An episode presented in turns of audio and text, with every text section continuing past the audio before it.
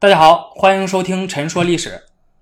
我们今天聊一个大家都知道，但是可能并不常去的地方——茶馆，而且是成都的茶馆。成都本地人或者去过成都的人啊，应该会对当地茶馆数量之多印象深刻。据说有一万多家，是全国拥有茶馆数量最多的城市。我前些年去成都的时候啊，还去过当地的茶馆喝茶啊，看了川剧变脸，感受了一下成都的茶馆文化。很多人对茶馆的印象可能就是去喝茶啊、见面谈事儿的地方，对吧？我是北方人，那北方的很多的茶馆都是这样的。除此之外，好像也想不出来在茶馆还能干点啥。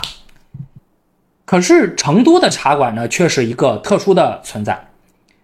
从清末到民国，茶馆一直都是成都人最重要的休闲娱乐的中心，也是信息交流与社会活动中心、社区中心，还是交易市场、雇佣市场，是和欧洲的咖啡馆、美国的酒吧一样的公共空间。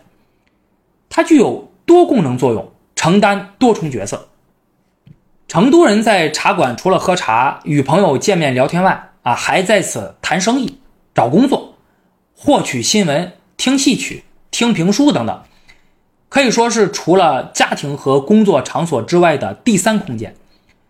从清末到民国，闲来无事去茶馆已经成为了成都人的一种生活方式。在成都，没有任何一个公共空间啊像茶馆那样与成都人的日常生活密切相连。在成都，茶馆遍布全城，几乎每条街都有。民国时期的成都人调侃成都有三多：闲人多、茶馆多、厕所多啊。那么这三多呀是有逻辑关系的，因为闲人多，闲人没事干，对吧？所以他就去茶馆消磨时光，呃，于是茶馆就多了起来。闲人在茶馆长时间喝茶，那就要去上厕所，哎，所以厕所多了起来。根据相关档案资料统计。从清末到民国，成都茶馆的数量一直稳定在五百家到六百家之间，啊，远超其他各个城市。比如，在一九一九年，成都茶馆数量有六百多家，而作为当时中国第一大城市的上海，那只有一百六十四家。这些呢，还只是登记在册啊，政府发了营业执照的。那么，成都实际上的茶馆数量，那要比这个还要多。根据学者的推算，一九二九年成都平均每一千人里就有二点一二家茶馆。一九四九年，成都每天都有十万到十四万人，大约是城市人口的五分之一到四分之一的呃人去茶馆喝茶。那么这是一个很庞大的数字啊！那当地有个谚语就叫“一城居民半茶客”。清末民国时期的成都人很喜欢闲来无事就去茶馆坐坐，啊，喝茶、聊天，啊，一待就是很长时间。当地人管这个叫坐茶馆、吃闲茶。成都给外地人最深刻的印象啊，我想应该就是这个当地人悠闲安逸的生活方式了。那么，即使是在现在啊节奏这么快的现代社会里，成都的生活节奏在大城市里仍然算是慢的。而这种生活方式在茶馆里表现的淋漓尽致。人们在茶馆里喝着茶，与朋友聊着天，啊，就是那种漫无目的的闲聊。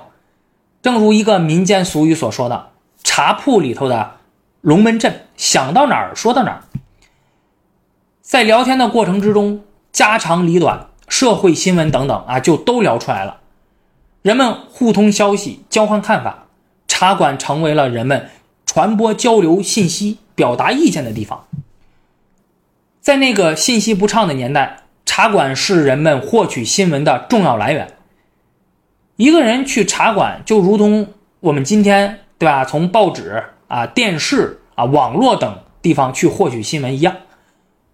成都有个流行语啊：“少城一日坐，胜读十年书。”啊，少城呢指的是少城公园啊，也就是今天的成都人民公园。那在那里面分布着很多的茶馆，因此茶馆既是得到信息之地，也是小道消息、流言蜚语传播的地方啊。所以后来啊，国民政府呢总是想通过各种办法，力图控制此地。除了聊家长里短、社会新闻之外，一些知识分子啊还会把书带到茶馆里来阅读。有些人呢，则喜欢在那里吟诗论画，啊，一些文人还把他们的作品拿到茶馆去展示。有的茶馆很像今天的俱乐部，那么人们因为共同的爱好聚集在一起，啊，比如百老汇茶园啊、汇丰茶园，由于这两个茶园坐落在鸟市附近啊，因此就成为了玩鸟人的聚集地、聚会处。啊，一大早，那这些人就提笼架鸟啊，来到这些茶馆交流心得啊，或者说是斗鸟。人们除了在茶馆斗鸟之外，还会在茶馆进行啊打麻将啊、玩牌、呃抽签等这这种具有赌博性质的活动。茶客在茶馆不只是喝茶，还享受其他的各种的服务，啊，比如吃东西、擦鞋、修脚、理发、掏耳朵。啊，抽水烟、算命等等，应有尽有。那么这些服务呢，不是茶馆提供的啊，而是进入到茶馆的小商小贩提供的。茶馆只是给他们提供一个基本的空间，交易市场。一般情况下啊，茶馆老板呢，并不拒绝小商小贩到茶馆里卖东西啊，因为他们给顾客提供了很大的方便。那么这对茶馆的生意也有好处。能吸引更多的人来茶馆啊，到茶馆的人呢，也可以在这个茶馆里待更长的时间。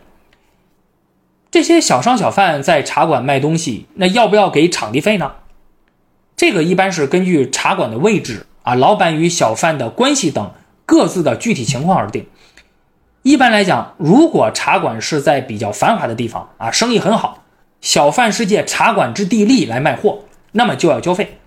如果茶馆在犄角旮旯啊，对吧？生意不太好，那么小贩卖货呢，可以给茶馆带来人气，那么茶馆往往会不收费，啊，因此呢，茶馆和小贩可以说是合伙人关系啊，符合互利的原则。那么既给茶客提供了很大的方便，也促进了他们各自的生意。小商小贩通过其独特的服务，与茶馆和茶客建立起了一种特殊关系，而且成为了。茶馆文化和地方传统的组成部分。为什么成都人那么喜欢去茶馆呢？出生于成都的澳门大学历史系讲座教授、著名历史学家王迪啊，对成都的茶馆有过深入系统的研究。他为此写过一本书《茶馆：成都的公共生活和微观世界（一九零零到一九五零）》。那么，这是目前学界对成都茶馆研究的最详尽啊、最深入的一本书。我们这期呢，以及后面几期啊，关于成都茶馆的节目呢，都是要根据这本书的研究成果来讲述的。王迪老师在这本书中说到呢，茶馆创造了一种环境，人们可以在那里想待多久便待多久，啊，不用担心自己的外表是否寒酸，或者腰包是否充实，或行为是否怪异。从一定程度上讲，茶馆是真正的自由世界，无拘无束。人们可以提高嗓子的畅谈，啊，不论是家常话啊、要紧话，或是骂人啊，或是谈故事，可以不必顾忌旁人。虽然是公共场所，在茶馆里似乎没有什么礼节可讲啊，比如夏天燥热啊，你喜欢光着膀子的顾客，对吧？脱了上衣，那你就脱光就好，对吧？你在。人家里面对吧，自由多了。茶馆一般都提供理发服务，茶客可以理发喝茶两不误，而且经常是在茶座上进行。啊，哪怕你这个头屑四溅啊，短发乱飞，飞溅到别人的茶碗里，那也没有啥事儿。茶馆还有修脚匠啊，你尽管就把鞋袜脱了，把脚蹬在修脚匠的膝盖上，也无伤大雅。而且买上一碗茶，那顾客可以随便待多久，任意加多少回水，堂官一般也不会给你脸色看。甚至顾客啊，你就是那个茶吃到一半截儿如果有事出去办，那么你就把茶碗移在桌子的中间啊，向这个茶官招呼一声啊，留着。那么隔几个小时回来之后呢，你仍然可以去吃。另外，许多人在现实生活中呢，因为种种原因，会面临着各种烦恼。也许过得并不尽如人意，那对于他们而言，茶馆实际上是一个避难所，啊，人们暂时离开家庭，逃离工作场所等，来到茶馆可以暂时得到安宁和满足。尤其是当社会动乱之时。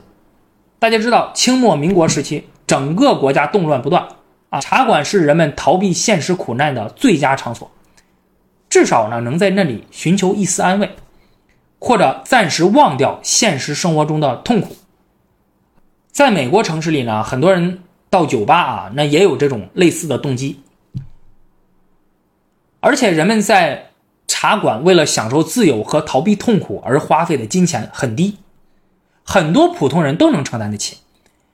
那在晚清的时候，成都一碗茶的售价只有四到六文，而当时一个木匠一天的工钱是九十六文，石匠一百零六文，铁匠是二百到二百五十文。因此，一碗茶的价格只相当于一个劳工啊日收入的一小部分，而且你还能无限续杯，完全承担得起。到了民国时期，从购买力的角度来算呢，茶的价格也没有上涨太多。一九零九年，每一百碗茶能购买零点零五四担大米；到了一九四八年，每一百碗茶能购买零点零五七担大米。啊，尤其是相对于。其他的休闲活动来说啊，吃茶仍然是最便宜的。甚至那些连一碗茶都付不起的穷人呢，还可以进入茶馆喝别人的茶啊，还可以在茶馆外免费看里面的演出。说起茶钱，就不得不提起成都茶馆里最具有地方特色啊、最经常的习惯——喊茶钱。这是什么呢？那就是一个人进入了茶馆啊，如果碰到了熟人。那么熟人就会站起来啊，和堂倌说啊：“这位先生的茶钱我付了。”成都人觉得必须要做出愿意为朋友和熟人付茶钱的姿态啊，即使他内心里并不那么情愿啊。如果他不这样做的话，那就会丢面子。为某人喊茶钱的人越多，那么这个人就越有面子啊。给他人付茶钱呢，就犹如给人送礼物一样，这是建立。社会网络的一种方式，啊，这茶钱呢可以转化为一种人情，那么以后将会派上用场，啊，这一点在传统社会这种人情社会里嘛，啊是非常重要的。哎，这个和这个我们北方啊，就现在这边很多的地方啊，往往会在饭店啊等地方看到熟人之后，也会做出要帮对方付钱，哎，请客的姿态一样。那么这背后的逻辑也是一样的。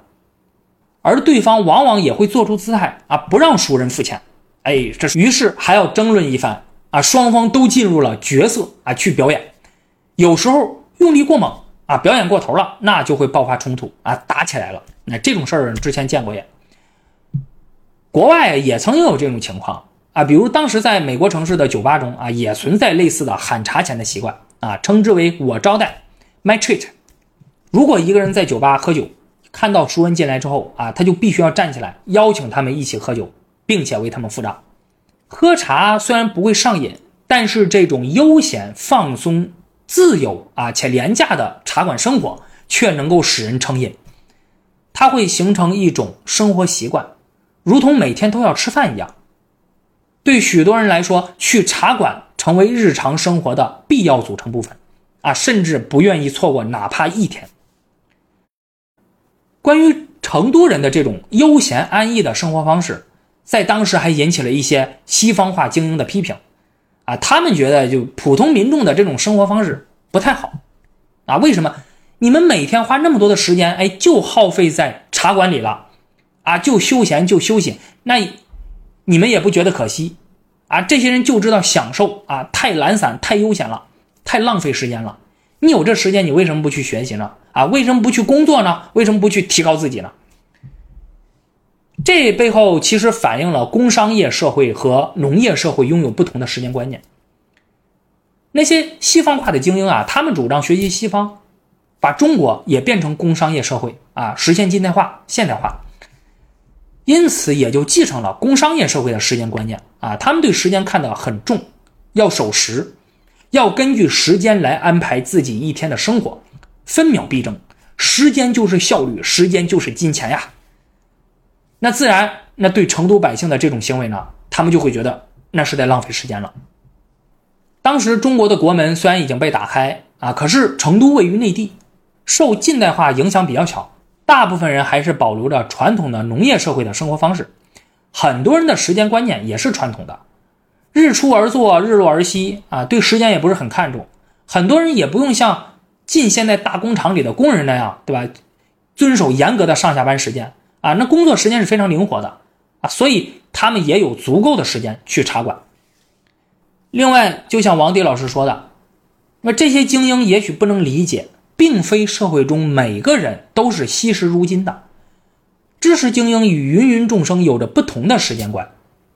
我们可以想象，如此松散闲逸的日常生活中的普通人。对那些每天殚精竭虑啊谋名声或权力的精英，可能也会抱几分同情吧。啊，如同现在啊生活在一二线城市的很多人啊，每天为名为利的去奔波，他们惜时如金，通过不断的努力奋斗，希望创造出更美好的生活，实现更大的人生价值。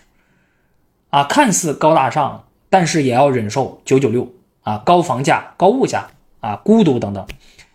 而在三四线城市或者县城啊农村的人，当然也会有一些不如意的地方啊，也许无法实现更高的目标。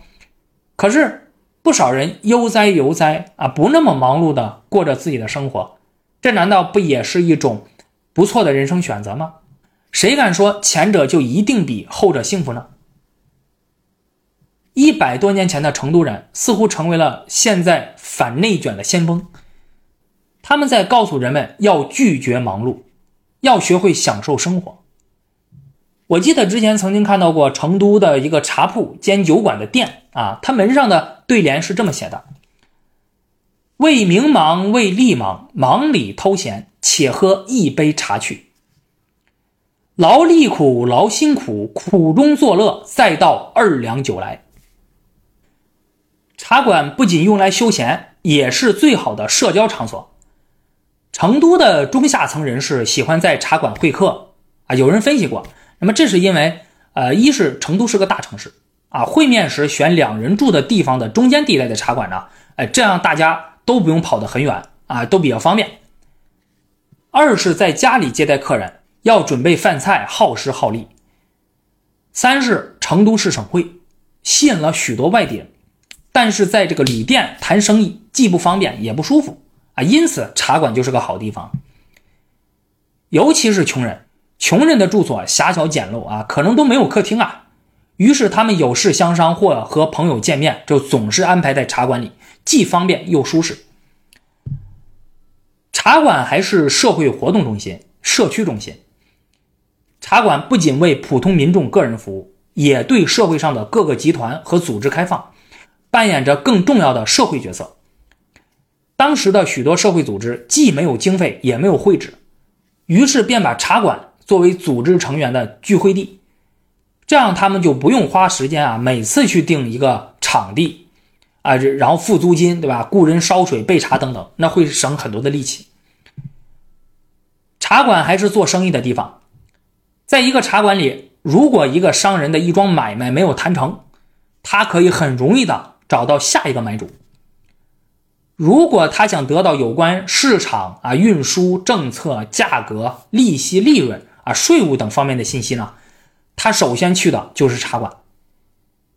一些行业和行会经营的茶馆，为同行的生意和聚会提供了贸易场所，成了名副其实的市场。在一些专业市场附近的茶馆，也自然而然的就成为了某行业的聚会地。例如，米商在成都的东西南北门的这个米市附近的茶馆做交易。茶馆也是一个劳动力市场，很多的自由劳动者啊、季节性工人、技术工匠啊，特别是那些来自农村的流动人口，在茶馆里等待雇主上门。一般来说，同一行业的工人聚在同一个茶馆里啊，这样雇主就知道到哪里。最容易找到自己需要的工人了。一些工匠甚至会把茶馆作为工作之地，啊，修理鞋帽、扇子啊、雨伞等等。那茶馆老板和茶客啊，一般也不会说啥。茶馆有着非常强的包容性。